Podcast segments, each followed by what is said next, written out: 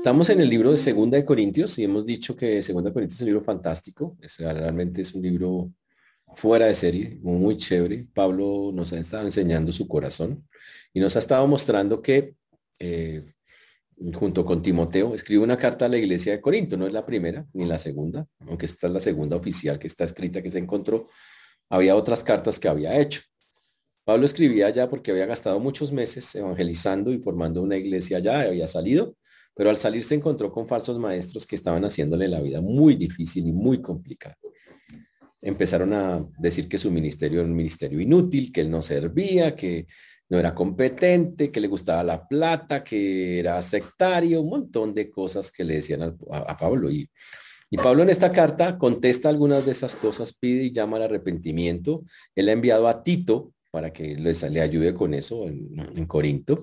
Y la carta narra todo lo que ha pasado de Pablo, las aflicciones que ha tenido que vivir a lo largo del tiempo por esta circunstancia, cómo Dios lo ha tratado y, él, y sobre todo Pablo defendiendo su ministerio. Pablo en esta carta nos habla específicamente de todas las cosas que él ha hecho por el Señor, para demostrar que él ha sido un hombre fiel, honesto. Pero, nos, eh, pero esta carta nos enseña también a nosotros que vamos a pasar tribulaciones, pero que tenemos un Dios que es el Dios de toda consolación, el que nos consuela en todas nuestras tribulaciones para que también nosotros consolemos a otros. Ese es el, principio que hay. Ahora, también eh, Pablo les habló que quería ir con, a donde ellos hacía rato, pero no había podido. Estás llevando a cabo una misión de recoger una ofrenda para la iglesia de Jerusalén que se encuentra muy escasa de dinero y dice que lo está haciendo. También eh, vimos que él quiere llegar nuevamente a Corinto, pero no con tristeza. Cuando salió, salió con tristeza por los falsos maestros y, salió cargado con cosas. Pide que perdonen a ese hermano que está ofendido en la iglesia, que parece que es el de Primera de Corintios. Y Pablo también dice que somos triunfantes en Cristo, que nosotros somos el olor de vida para esas personas, o sea, que predicarles, eh, que ese es el ministerio del creyente, que nosotros eh, tenemos que aprender que estamos llamados a tener el ministerio de la reconciliación, que la competencia para hacerlo proviene de Dios y que ese realmente es eh, la ocupación de un creyente. La ocupación de un creyente es específicamente eso. ¿Ok? Ahora también Pablo nos narra que él renuncia a lo oculto, a lo vergonzoso, que no adultera la palabra de Dios, que no se predica a sí mismo, que ha vivido por fe y nos da una cantidad de ejemplos de la vivencia por fe que ha tenido, en cómo ha sido perseguido, azotado, ha pasado hambres, esto, y ha estado firme, el Señor lo ha ayudado, lo ha sacado adelante en cada cosa. También él dice que su morada se deshace, que su cuerpo se va desgastando, él lo entiende, pero que él tiene un tesoro adentro. Un tesoro es el Evangelio, la palabra de Dios. Ese es el tesoro que, del cual eh, dice Pablo, eh, todos nosotros tenemos. Es el tesoro de tener la palabra y poderla predicar, aunque nuestro cuerpo se desgaste como, como él, él lo dice. Dice que somos templos, somos templos del Dios viviente, que no nos unamos en yugo desigual con los incrédulos en lo espiritual, que aprendamos que ese es un principio que nos va a servir para mucho. Y cuando está en eso, pues en el capítulo 7, Tito llega y le dice, los corintios se arrepintieron. Pablo se alegra muchísimo, dice que chévere, que su corazón se alegra con la noticia y, recuerda todo lo que ha vivido con ellos, lo que ha tenido que pasar y, se goza. Y empieza Pablo a contar que las iglesias de Macedonia están participando de la ofrenda para los santos que le está levantando. Eh, y dice que inviten a Corinto y, y, que Corinto seguramente estará dispuesto y efectivo, Corinto estaba dispuesto para seguir, ya lo venían haciendo antes, sino que por los chismes contra Pablo lo habían dejado de hacer. Y por eso el capítulo 8 está hablando de las finanzas y de los principios de la mayordomía del dinero que la Biblia señala, porque Pablo dice hay que dar y nos enseña y nos muestra cuál fue la, nos enseñó cuál fue la manera de eso. También Pablo nos habla de que eh, hay que sembrar en el buen sentido de la palabra, no para manipular a las personas ni nada de esas cosas, sino que hay que entender por qué, por qué damos, y es por el amor al Señor. Dios ama al dador alegre. Es por eso que lo hacemos y, explicamos ese versículo también. También Pablo después entra a defender eh, su ministerio y sobre todo vimos la vez pasada algo fantástico que fue que, se, que tenemos que atacar son los argumentos de las personas, la altivez que se levanta contra el conocimiento de Dios. ¿Y cómo se hace? Llevando cautivo todo pensamiento a la obediencia a Cristo.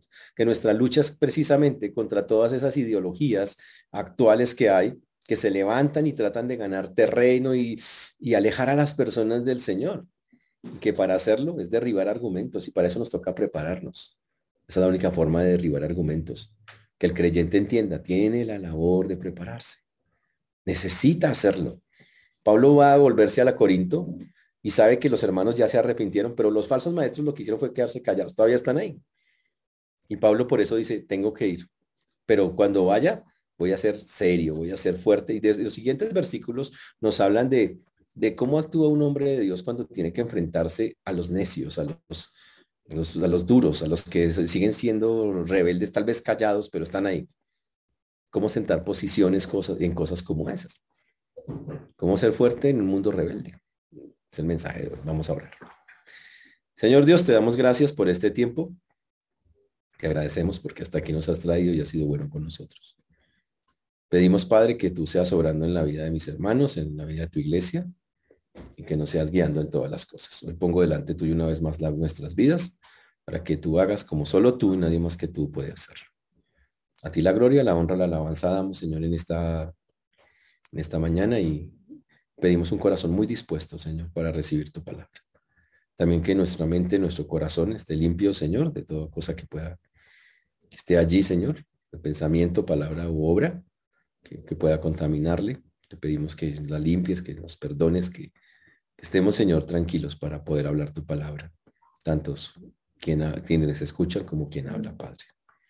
Te rogamos, Señor, que podamos también practicar las cosas que aprendemos y tener la disposición, Señor, de hacer los cambios que tú pides a través de la predicación.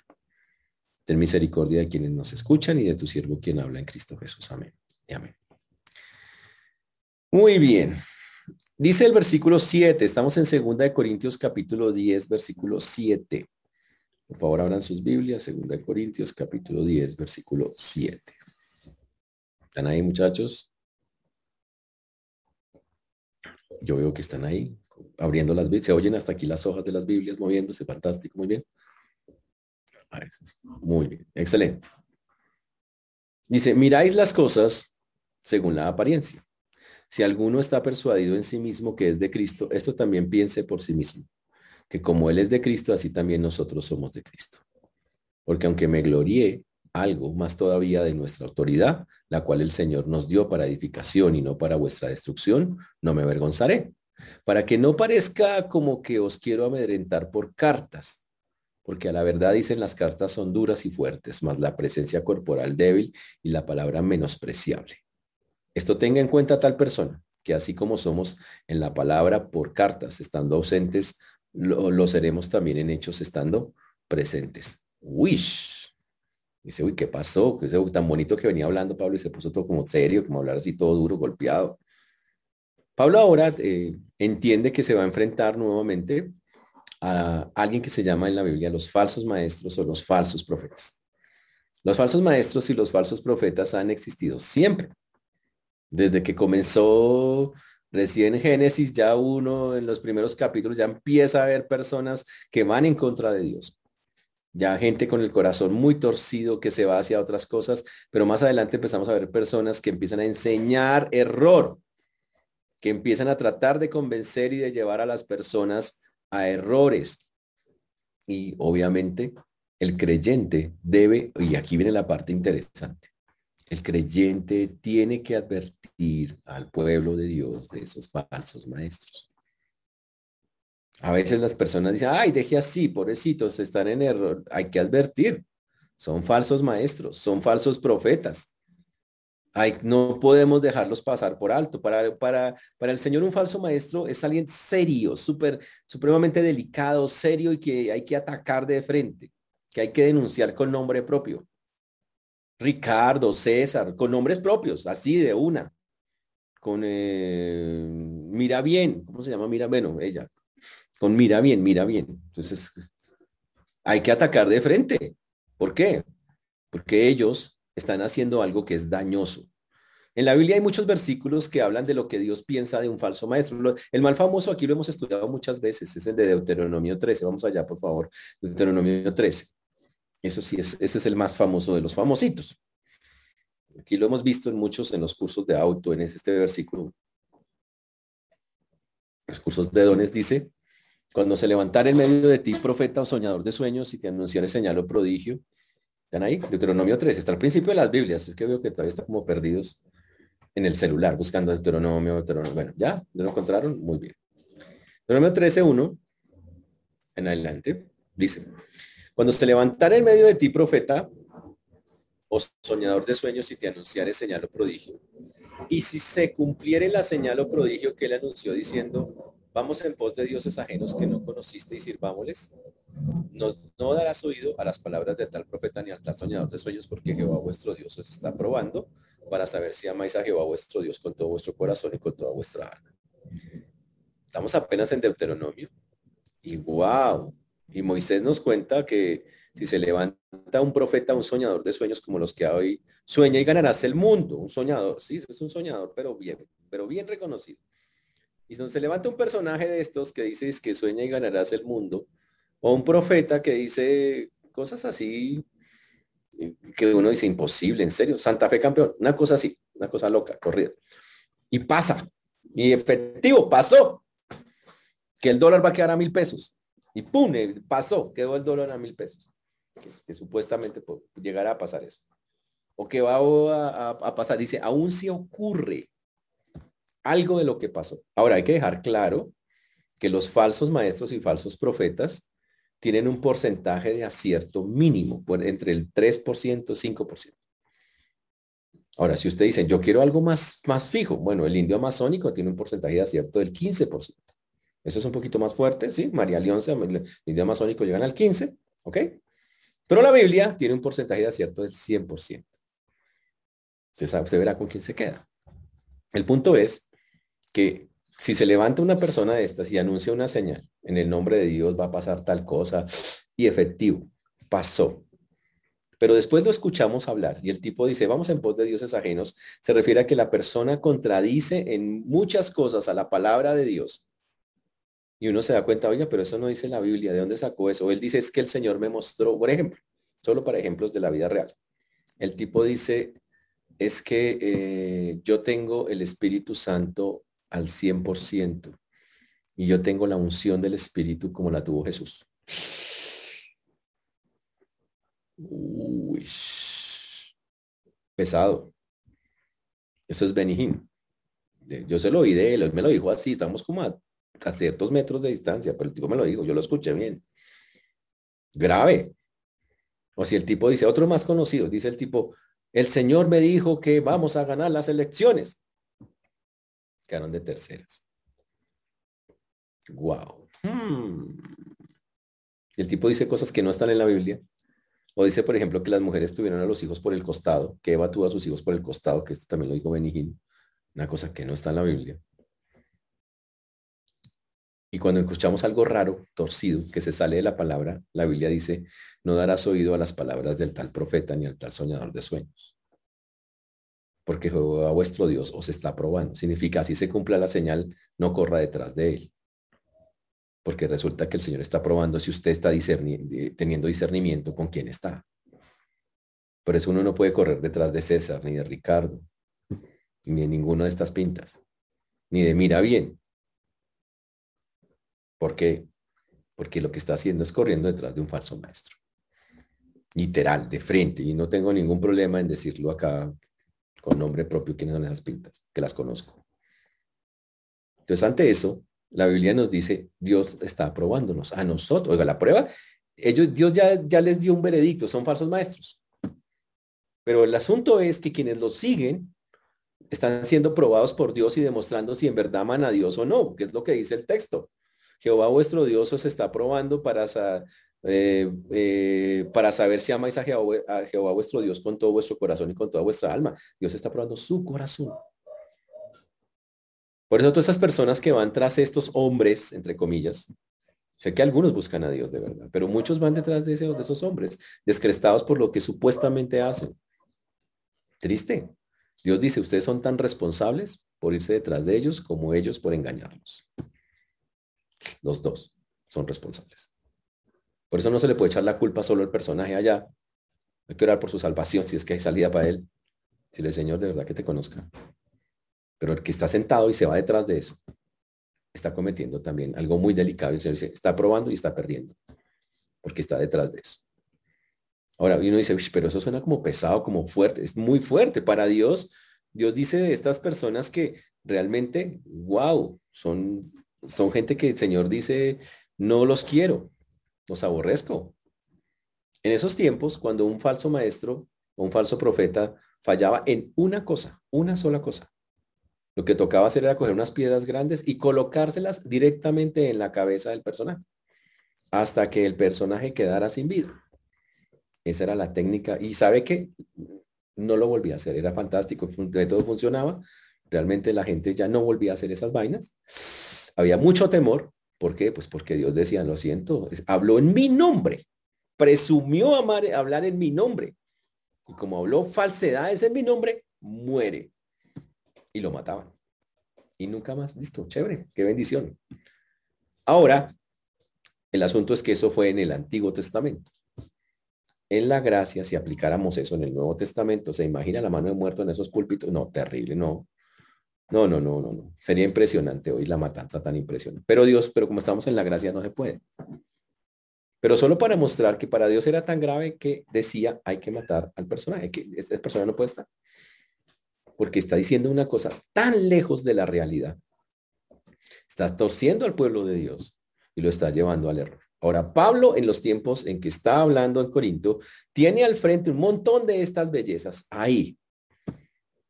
Personas que viven para ellos mismos, personas que quieren hacer la división y, que tienen todas las características de los falsos profetas. Uy, wow. ¿Qué puede ser un falso profeta? puede hacer demasiado daño y demasiadas cosas que engañan a la gente. Ejemplos en la Biblia montones. Vamos a uno en Jeremías 14, 14. Jeremías 14, 14.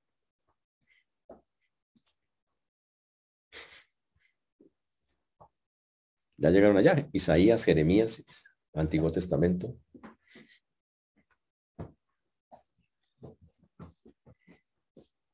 Dice así. Jeremías 14, 14. Me dijo entonces Jehová, falsamente profetizan los profetas en mi nombre. Oiga ahí. Este el tipo dice, el Señor me dice, el Señor dice, yo no le dije nada. No los envié. Dice, el Señor me mandó. Yo no los mandó. Yo no los mandé. Dice, ni les hablé. Visión mentirosa. El Señor me mostró. Dios no le mostró nada. El tipo se lo inventó. Adivinación. Es que yo vi que va a pasar el primer viento, el segundo viento y el tercer viento. No, es fantástica. Pues. Dice, vanidad, hueco tienen en el corazón y engaño. Eso es un falso profeta. Dice, uy, pero se ve un tipo como mala gente. Sí, pero es el pastor de la iglesia. Ese es el problema. Es el pastor o los pastores de ciertas iglesias.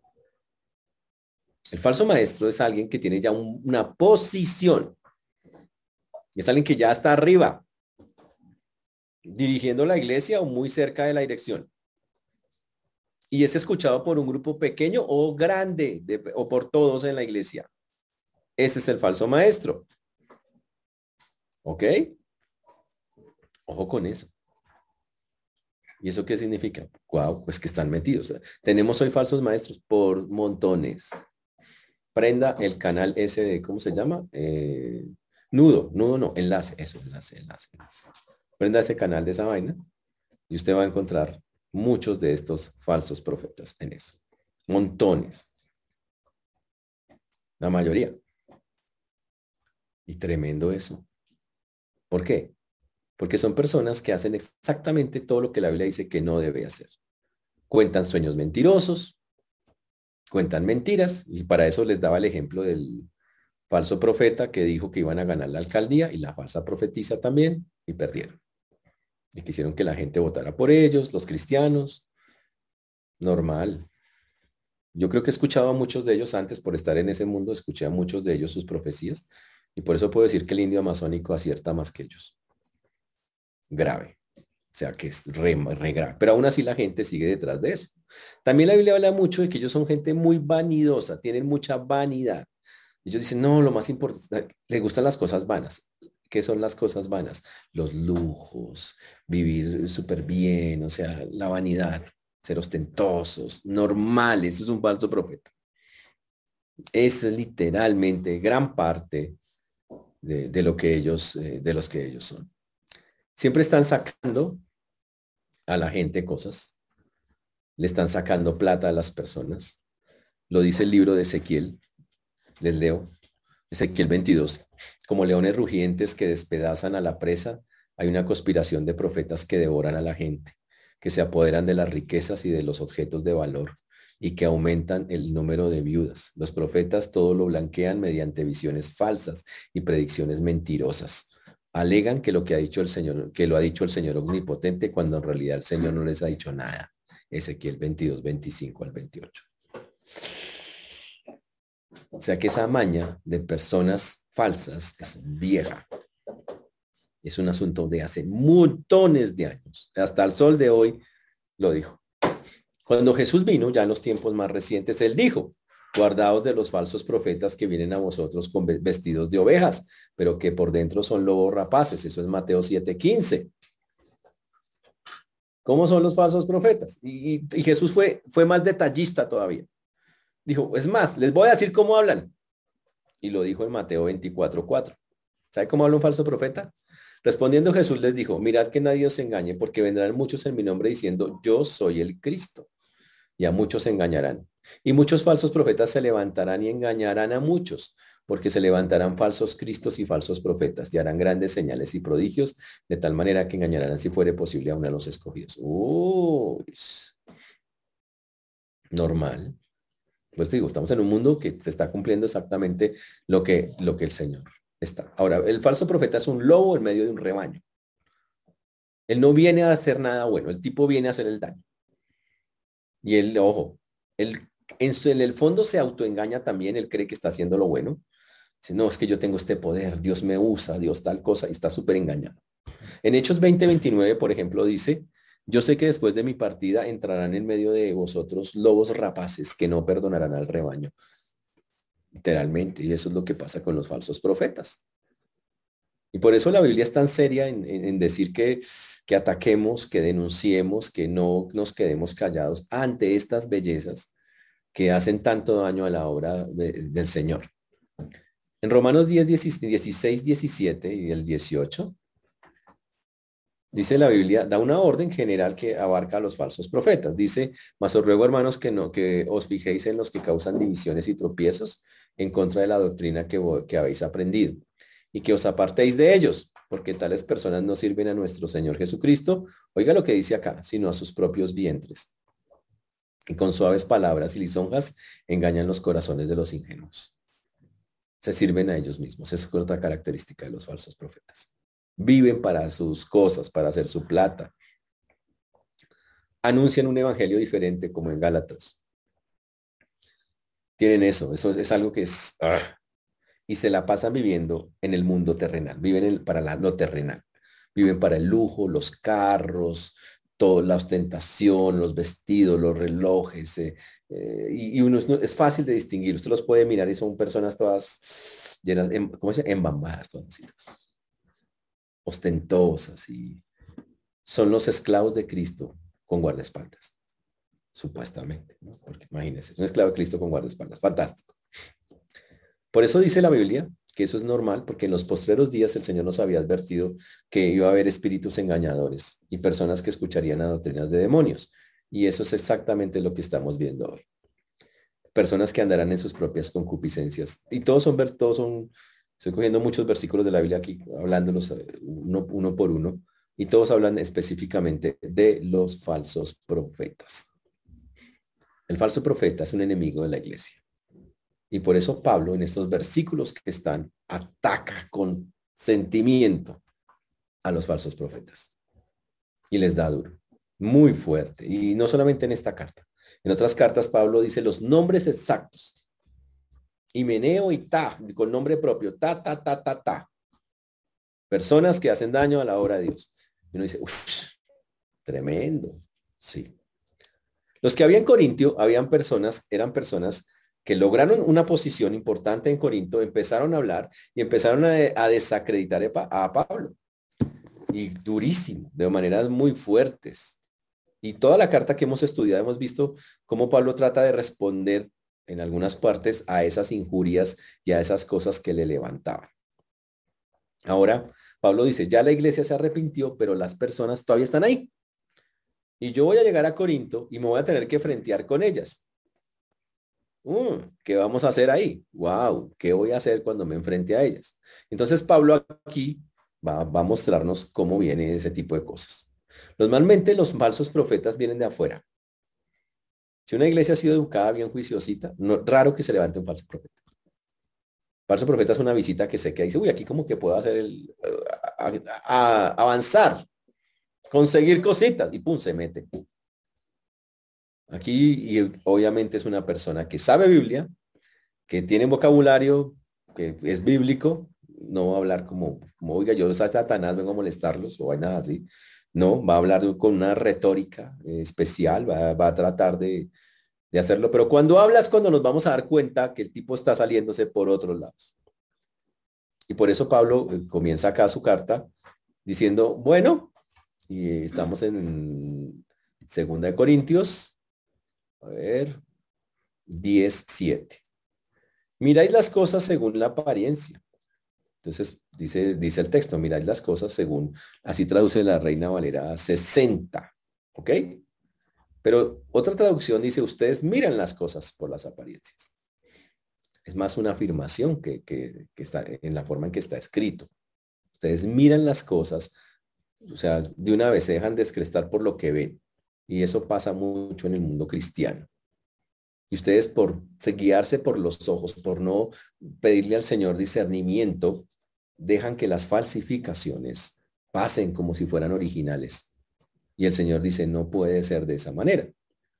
Entonces Él dice, miren ustedes, primero hace la afirmación, ustedes miren las cosas según las apariencias.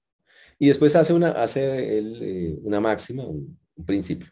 Si alguno está persuadido en sí mismo, que es de Cristo, esto también piense por sí mismo, que como Él es de Cristo, así también nosotros somos de Cristo. Mm.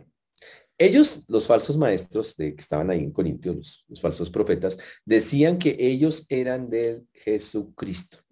Ellos decían, el Señor nos dio la autoridad, el Señor nos comisionó, el Señor nos mandó a que, decirles cosas. Mm.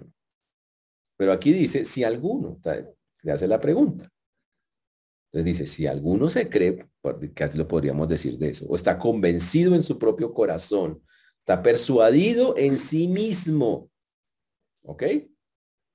De que es de Cristo, ¿por qué Pablo lo dice así? Porque los que estaban allá decían, nosotros somos de Cristo, y supuestamente estaban convencidos y persuadidos de esa vaina, ¿ok? Entonces la Biblia dice que ahí es cuando nosotros tenemos que decir, si una persona nos dice, un líder, yo soy de Cristo, usted dígale, muéstrame sus credenciales. La credencial no es el carnecito que diga, pertenezco a la asociación bautista. No, no, no, no. Dígale, ah, qué bueno, ¿dónde es tu iglesia? No, en tal parte. No, no es de iglesia. Hasta ahora he sido, no sé, un talento desperdiciado. No, pues, interesante. Si tú eres, si tú estás en el lugar, yo quisiera, obviamente, eh, muéstrame tus frutos. ¿Has fundado alguna iglesia? Estás llevando, me imagino que has discipulado un montón de gente. Me imagino que has llevado a pies del Señor un grupo de personas que te acompañan o que están por ahí cerca. Pero cuando vamos a mirar, esas personas no tienen nada, no han hecho nada, solo hablan. Solo hablan. Realmente no tienen fundamento, no hay, no hay nada en el fondo de esas cosas. Dice, pero ¿por qué tienen todas esas montones de iglesias gigantes? Porque a partir de la labia que tienen, a través de la manipulación, tienen montones de dinero, montones de plata. Y quienes van allá muchas veces también van específicamente porque les prometen prosperidad. Son unos inversionistas, supuestamente, ¿no? Y grave, son gente engañada por, engañada por otro que está engañado. Ese es el punto triste de esa historia. Los falsos apóstoles a los que Pablo se enfrentaba decían que eran de Cristo. Decían que, uy, que tenían una devoción grande. En la carta de Primera de Corintios y mirando Primera y Segunda de Corintios, ellos decían, somos los verdaderos apóstoles. Pablo es un apóstol fans, falso. Nosotros tenemos una comunión con Dios fantástica, Pablo no la tiene. Uy, en pocas palabras, ellos cogían su currículum y decían, somos como, o sea, está Jesús, están los ángeles y estamos nosotros. Después sí está toda esa gente. Y por último, en el piso está Pablo. Más o menos era como la línea que ellos manejaban. Ahora, por eso Pablo les dice, les hace como un reto y les dice que piensen por sí mismos que como Él es de Cristo, así también nosotros somos Cristo. Uy. Ahora, Pablo lo que les quiere decir con eso, lanzándoles el reto es, ¿ustedes son de verdad de Cristo? Uy, nosotros somos de, Cristo. Comparemos. Y Pablo dice, comparemos. Muéstrame su ministerio, yo le muestro el mío. ¡Ja! ¿Qué tenían que mostrar ellos? Nada. Ninguno de estos personajes jamás fundó una iglesia. Los falsos maestros, los falsos profetas se meten, pero no fundan iglesias. Entonces, y, y esas iglesias que crecen y que fundan sedes, ellos eh, fundan sucursales económicas. No fundan iglesias. ¿Sabe cómo hablan a veces estos falsos maestros, falsos profetas? Montemos una iglesia allá al lado de, allá en la 15, que eso allá da plata. Es una sucursal. ¿Ok? En el nombre de Dios, pero la montan así. Muy duro, muy, muy fuerte el asunto, pero así es. Ah, por eso eh, Pablo les dice, comparemos, lo reta, venga. ¿Ustedes son de Cristo? Yo soy de Cristo, muéstrame. No hay nada, es vacío, es un hueco. Pablo decía, bueno, yo en este momento, solo en este momento Pablo ya había fundado más de 15 iglesias. Por lo menos. Había miles de personas ya lo conocían. Era un hombre ya respetado. Y muchas señales de apóstol lo seguían. O sea, tenía la autoridad directa de Dios. ¿Qué tenían ellos? Nada. Para demostrarles, sabe que ustedes no son realmente del Señor. Entonces Pablo por eso dice, porque aunque me gloríe algo más todavía de nuestra autoridad, la cual es del eh, la cual el Señor nos dio para edificación y no para vuestra destrucción, no me avergonzaré. Pablo dice, y voy a ser un poquito vanaglorioso, en el buen sentido de la palabra. Pablo no, no tiene eso. Dice, voy a usar no la vanagloria, sino la autoridad que Dios me dio. Si Pablo, si alguien tenía claro la autoridad, era eh, Pablo, a quien respetaba y quien se la había dado. Y Pablo dice, yo tengo toda la autoridad del Señor miren mi vida, miren, mi ministerio. Y entiendan que yo siempre he usado mi, mi, autoridad para lo que se utiliza la autoridad, para edificar, para que el pueblo de Dios crezca.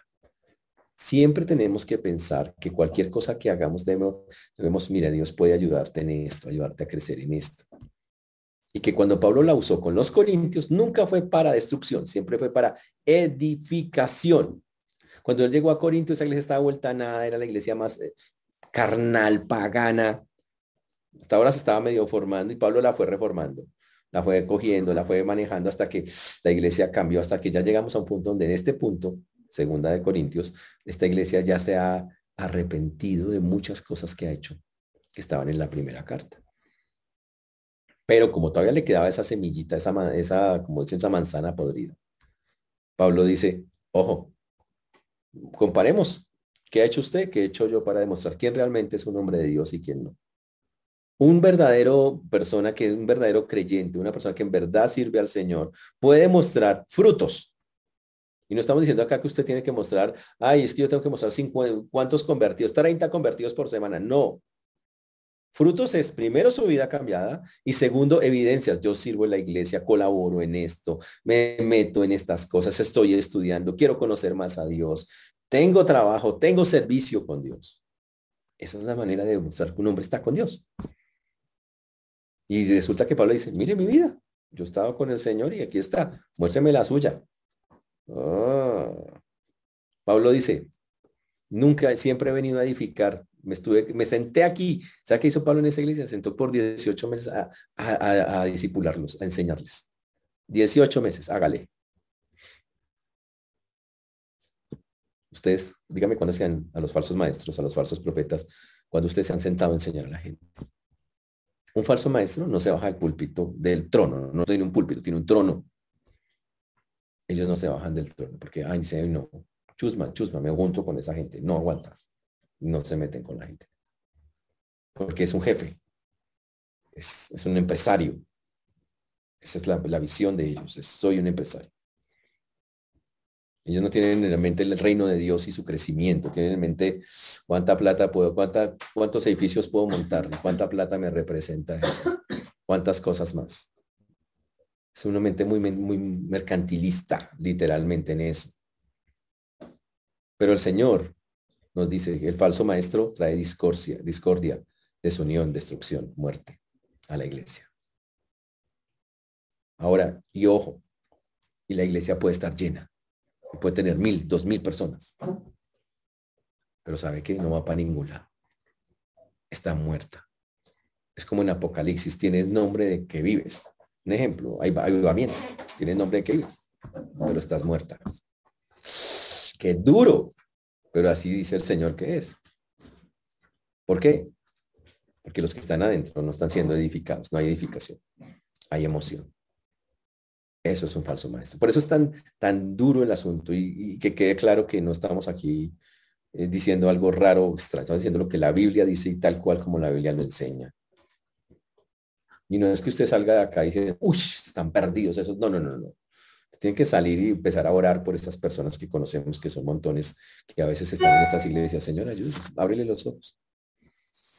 Abre los ojos. Que salgan de ahí. Eso no es un lugar para ellos. Ahí no van a crecer. Se van a pegar las emocionadas de la vida, porque se emocionadas hartas, pero crecimiento no.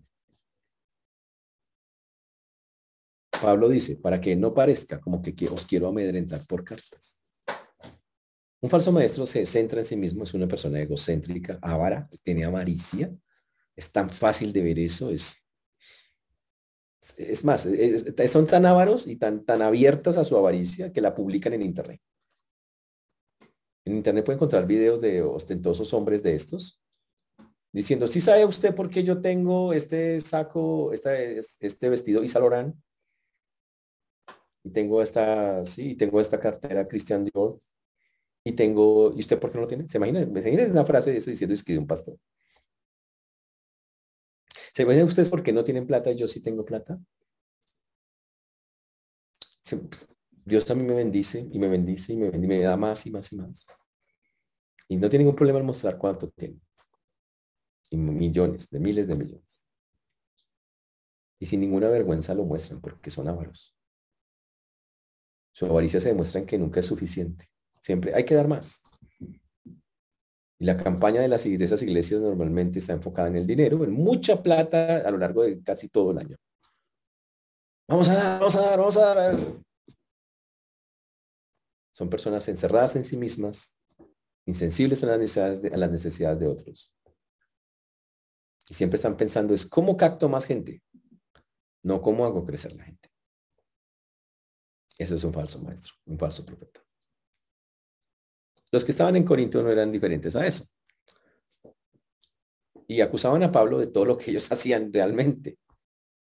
Ellos eran gente ávara, abusiva, porque igual no se sometían a nadie en la iglesia de Corinto y acusaban a Pablo, Pablo, usted no es sumiso con nadie. Mm. Y Pablo, obviamente, a través de las cartas les contestó. Y pero Pablo aquí les dice algo muy interesante, ¿no? Pablo le dice que no quiere parecer que los amedranta por cartas. O sea, no, no, no quiero que cuando yo escribo tan fuerte, porque son cartas duras o severas las que Pablo dice, son para dañarlos. Dice, esas cartas las escribo para que ustedes tengan arrepentimiento. Mi intención literalmente es, es esa. Quiero que tengan arrepentimiento. Y si cuando yo escribo con autoridad, porque tener la autoridad, y lo hago, es para que ustedes, por favor, recapaciten y se arrepientan de seguir viviendo en, esas, en esa actitud de seguir a estos hombres. Cuando Pablo les escribió a los Corintios fue específicamente para eso. Y funcionó. Y funcionó porque resulta que la iglesia de Corinto, con las primeras cartas que le mandó, recuerden que esta no es la segunda, no es la segunda, la iglesia cuando fue Tito dijo, se arrepintió. Y dijo, sí, sí, estamos mal. Ahora, por eso Pablo lo que demuestra es, yo cuando tengo que escribir fuerte lo hago, pero cuando leemos a Pablo, Pablo no está diciendo que se pudran en el infierno y que no, Pablo está escribiendo lo que es, diciendo, ¿sabes qué? Demostremos quién está aquí realmente con el Señor. Muéstrenme sus frutos, yo les muestro los míos. Uy. Y después viene una frase muy famosa de Pablo que dice, porque a la verdad dicen, dicen, las cartas son duras y fuertes, más la presencia corporal débil y la palabra menospreciable. Y eso es fantástico. La gente cuando leía las cartas de Pablo decía, uy, ese Pablo es todo bravo. Y un más, uno las lee y piensa lo mismo. Si sí, ese Pablo es todo... Ese man es una cuchilla. Y si lo que hemos visto en varias cartas que hemos estudiado de Pablo es que Pablo tiene un corazón como la gallina cuida sus polluelos, dice la Biblia. Pablo tiene un tremendo corazón de amor para la gente. Pero Pablo nos muestra cómo tiene que ser un hombre de Dios, cuando tiene que ponerse serio con las cosas de Dios. Habla serio con las cosas de Dios. Y Pablo aquí resalta algo que tenía él. Él dice, mi presencia corporal es débil. Pablo vivió muchos años de su vida sirviéndolo con una enfermedad, posiblemente en sus ojos, que, le, que lo hacía ver mal. Primero, Pablo era bajito, era, era chiquito, 1,46 de estatura. Le decían tricúpito, que significa enano. Fuera de eso tenía el, pelo del hermano, no lo quiero decir nombres, el tipo era calvo, para que me entiendan. Ya imagínate, 1,46, calvito, con unos ojos así todos y por la enfermedad que tenía, que piensa, no se podía, y se le notaba mucho. Y entonces decía, bonito, bonito no soy, pinta no tengo, personalidad arrolladora, no, la gente me viene y dice, uy, ese man qué.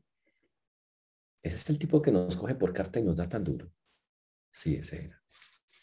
Y Pablo hace la, hace la, la hace la, nos recuerda eso, llega y nos dice, a la verdad dicen, las cartas son duras y fuertes. Dice, la gente lee mis carta dice, qué cosa tan dura este hombre como le da duro a uno. Pero cuando me miran en vivo y en directo, se notan que mi presencia corporal es débil. Y cuando hablo, y ahí viene la otra parte.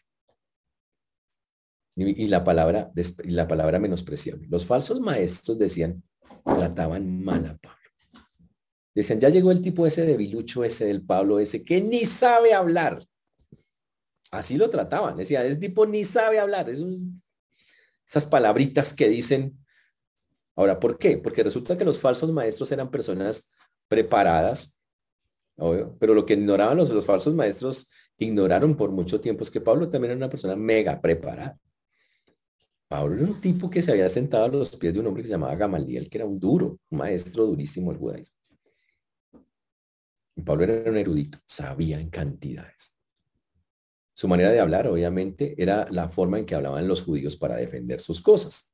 Los falsos maestros hablaban, ojo, como los griegos, que habían aprendido a hablar de una manera más adornada, más... Y la palabra de Pablo era más seca. Pero Pablo era un duro, sabía muchísimo. Entonces estos supuestos, hoy diríamos, esos hombres con esa personalidad arrolladora, esos falsos maestros con personalidad, personalidad arrolladora, con un vocabulario así todo light, todo súper que coge, que capta, diríamos así. Decían, ese señor Pablo, ese chiquitico allá que viene y que ni sabe hablar, así lo trataban. Interesantísimo. Y Pablo hace la comparación. Dice, la gente dice que mis cartas son duras, pero cuando me miran, y está hablando de los falsos maestros, me ven todo debilucho y me dicen que yo tipo, que soy un mal hablado, que no tengo esa facilidad, esa, uy, no me sale así, no me brota con naturalidad. Uy, Qué interesante eso, ¿no? Ahora, lo que está diciendo detrás de toda esta carta, Pablo está señalando cómo lo tratan y lo que iba y, el punto es qué es lo que realmente él es. Entonces el falso maestro trata a Pablo como un hombre físicamente débil y se veía débil. Fuera de eso tratan a Pablo como un hombre que no sabe hablar, aunque Pablo era en el judaísmo, era un tipo avanzado en el judaísmo para hablar pero en relación con los griegos ellos se creían superiores por cómo hablaban. Pablo era un hombre que le decían que era débil y sin carácter y que se había ido de Corinto asustado, que era una gallina que se había ido.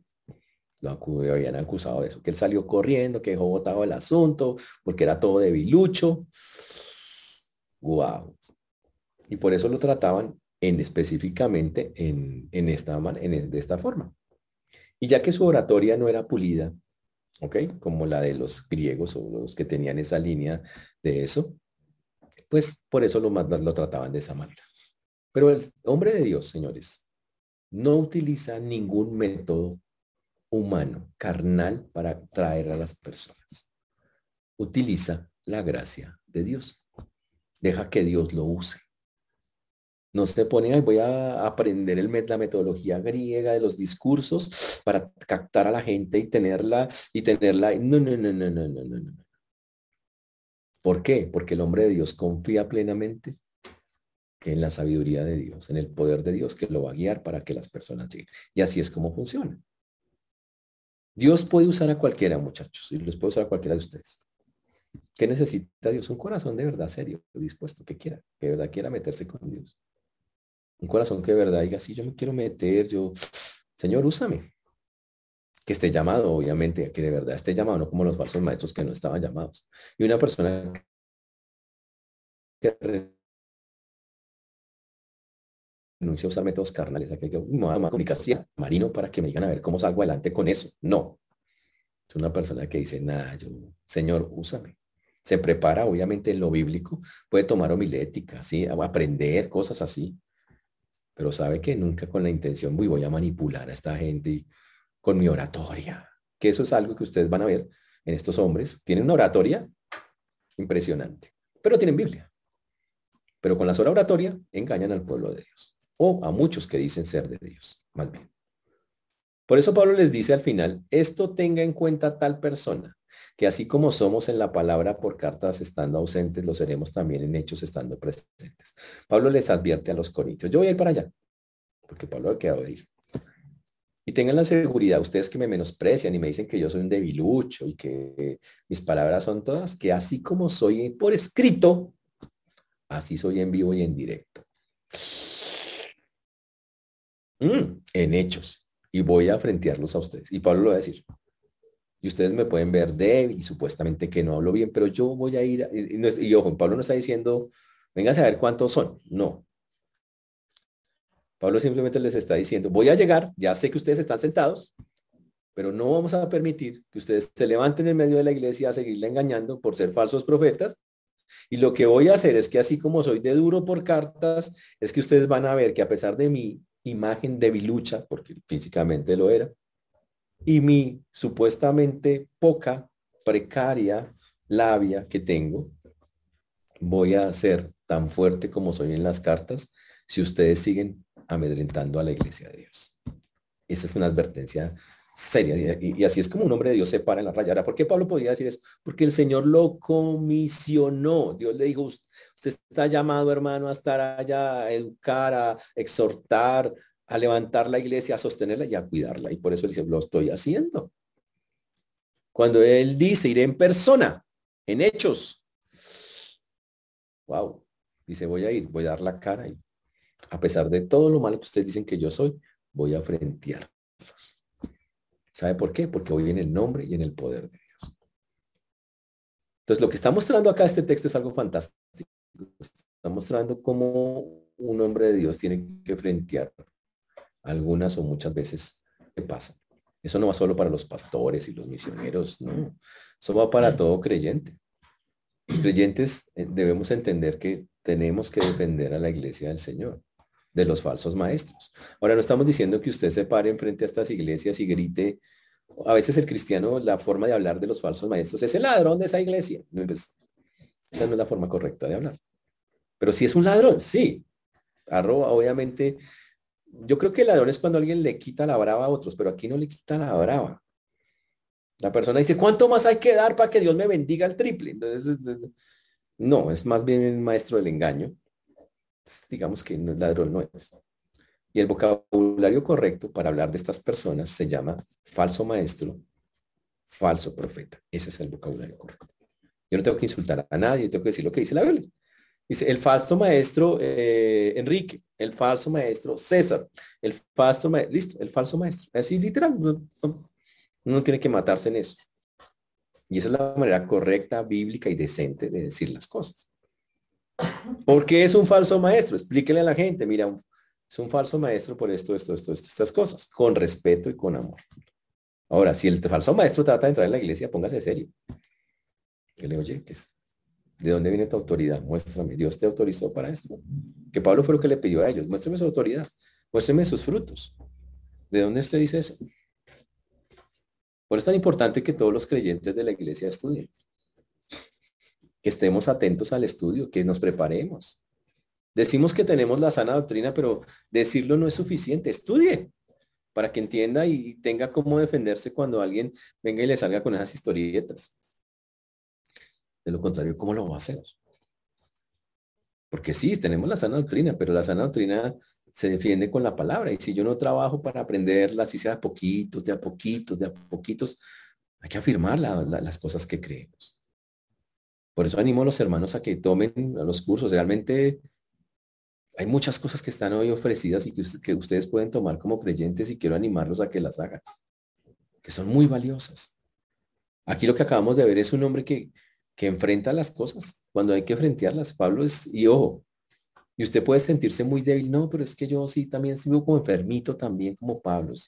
Soy como debilucho y para hablar soy como torpe para. ¿Sabe qué? Dios es el que capacita. Pablo dijo, yo es en el poder de Dios, el Señor me va a dar la palabra y se la dio. Y les dijo y fue fuerte. Pablo fue bastante fuerte con ellos, muy duro. Y si no fuera por eso, y eso, y eso es un algo que, eh, muchachos, es, es absolutamente claro, verdadero, es, se cumple. Si yo estoy parado, sentado acá, porque sentado, parado, sentado acá, es, es porque Dios hace cosas así. Jamás me hubiera parado, sentado a, o parado a enseñar o a predicar. Pero Dios quiso que sí, y Él hizo todo para que yo pudiera hacerlo cuando no tenía ninguna capacidad para hacerlo. Entonces en eso, cuando nos sentamos que no tenemos, Dios dice, tranquilo, yo lo hago. Y más cuando se trata de defender de una manera bíblica las cosas de Dios. Aquí Pablo no dijo, y cuando llegue les voy a coger a palo y les voy a dar duro, y, o ni siquiera les dijo, los voy a coger, los voy a disciplinar, o los, les advierte, voy a hacer, mis palabras van a ser tan fuertes como antes, y si ustedes insisten en su enseñanza, voy a tomar medidas, listo, normal, tipo serio, de una manera Ahora, ¿cómo aplicamos eso a nuestras vidas? entendiendo lo mismo, haciendo exactamente lo mismo, entendiendo que seguro estamos en un mundo lleno de muchas voces que dicen ser cristianas, de falsos maestros, de montones, dígale al Señor que les dé discernimiento. Son fáciles, ¿no? O sea, no, créame que hoy en día son tan, se boletean tanto que uno no necesita un megacurso para entender que, quiénes son los falsos maestros de hoy. Son tan evidentes, tan, o sea, son falsos maestros y ostentosos. Les encanta que sepan quiénes son. Y lo hacen de frente. Se hacen llamar apóstoles. Se hacen llamar pastores, profetas.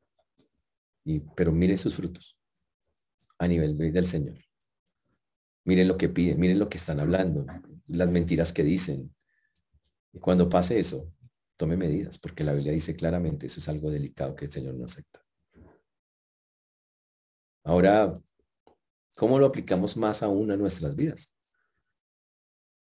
Aprendiendo más del Señor para que podamos tener, como dice la palabra, discernimiento cuando y para poder enseñar a otros, mira, con amor a estas personas que están en otros lugares, decirle, mira, yo no, yo aprendí que no le puedo decir a una persona que está en otro lugar, uy, es que su, su ladrón pastor que está allá, que no sé qué, que roba, que no, es sentarse con la persona y con mucho amorcito decirle, bueno, ¿qué dice Dios de que le estemos pidiendo plata para que Él nos bendiga? ¿Qué dice? Escoger las enseñanzas que son malas, falsas, y enseñar la verdad. Y decirle a la persona, pues mira, realmente la Biblia dice esto, pero ora al Señor y dejarles que ellos obren y que el Espíritu Santo, si son creyentes, serán convencidos del error. Hay que dejar claro que allá hay gente salva, y hay mucha gente emocionada. También hay salvos, que por eso el Señor los saca de ahí también. Pero desgraciadamente hay muchos miles que también son solo emoción y que sí necesitan de verdad la salvación. El Dios que tenemos, señores, es un Dios grande. El mundo en que estamos es un mundo donde Satanás va a tratar de seguir confundiendo la verdad de la palabra de Dios para que la gente se vaya por sitios, lugares y personajes que no son y la iglesia está llamada a cuidar eso. Pablo aquí dice, yo no quiero que eso pase. Y por eso, muchachos, espero no ofender a nadie, conforme lo hace Pablo, sin ningún problema tengo, doy nombres acá de falsos maestros y falsos profetas, abiertamente, con pruebas más que contundentes de que están completamente eh, alejados de lo que es la verdad bíblica y que están llevando al error al pueblo de Dios, lo cual es muy grave, muy delicado. Que el Señor tenga misericordia de nosotros, que lo que hablamos hoy nos ayude a orar por ellos, primeramente por todas esas personas que en busca a veces de cosas equivocadas, de prosperidad, se van detrás de estos hombres. Que Dios de verdad puedan conocer al Señor y vivir detrás del Dios verdadero y de su misericordia y de su salvación que lo ofrece. Y también por estos hombres, si el Señor también, que también puede tener Dios misericordia de ellos. He escuchado de algunos que ya están empezando a arrepentirse. Hay que comprobarlo, obviamente, porque el fruto es lo que muestra si realmente lo hicieron. Pero orar porque el Señor de verdad, de verdad, de verdad, les dé fruto de verdad lleguen, sean serios con Dios, lo conozcan y den un fruto y, den testimonio de ese fruto. Sería fantástico, de verdad. Es que el Señor nos ayude a orar, hermanos, a, seguir eh, trabajando en esto y sobre todo a tener como Pablo ese corazón. Recuerde que Pablo aquí, toda la carta ha mostrado su corazón. Es un hombre aunque muy fuerte, como lo acabamos de ver acá, que va a estar frenteando a la gente, también muy amoroso, porque los va a tratar con todo el amor del mundo. Los va a tratar con todo el amor del mundo. Entonces, que el Señor nos ayude a ser así, amorosos, muy, siempre dando oportunidades, pero también muy serios cuando las cosas de Dios estén siendo atacadas, sin ofender y sin dañar a nadie, sin romper ningún principio bíblico que eso es lo que el Señor nos quiere enseñar. Y así se comportan los hombres de Dios. Y otra cosa, y la última, prepárense. Este es un mundo de filosofías. Lo, lo vimos la semana pasada. Estamos en un mundo lleno de argumentos humanos. Y se va a seguir llenando de argumentos humanos. Y la responsabilidad de nosotros es, a través del estudio, que el Señor nos guíe, poder atacar todo argumento y llevando a la obediencia a Cristo. Y entonces cuando lo hagamos, los falsos profetas no van a tener mucho de dónde agarrarse, porque hay un pueblo preparado que dice, no, Señor, así no es. El Señor dice esto. Y que va a saber defender a, la sana doctrina y al Dios que nos salva. Amén. Oremos. Señor Dios, te damos gracias por esta mañana, por este tiempo. Te agradecemos. Te pedimos que nos sigas dirigiendo lo que resta de este día. Gracias, Señor, por tu palabra. Te rogamos que que ella haga mella en nosotros, que podamos ser serios en esto, que podamos eh, de verdad, Señor, poder eh, con, primeramente con amor, con compasión, con misericordia, pero también con mano firme, Señor, atacar tantas ideologías falsas, tanto falso maestro y tanto falso profeta, Señor, que se levanta y que daña, desune al pueblo de Dios. Rogamos por las personas que se encuentran allí en estos lugares, para que abran sus ojos. No podemos obligarlos, no podemos forzarlos ni manipularlos, pero sí podemos, Señor, contarles las verdades que tu palabra revela. Ayúdanos a ser sabios, entendidos de cómo llegar a ellos, para que ellos también puedan glorificar al verdadero Dios a la manera correcta, a la manera que tú mandas. Por eso hoy dejamos en tus manos todo esto que hemos hablado en Cristo Jesús. Amén.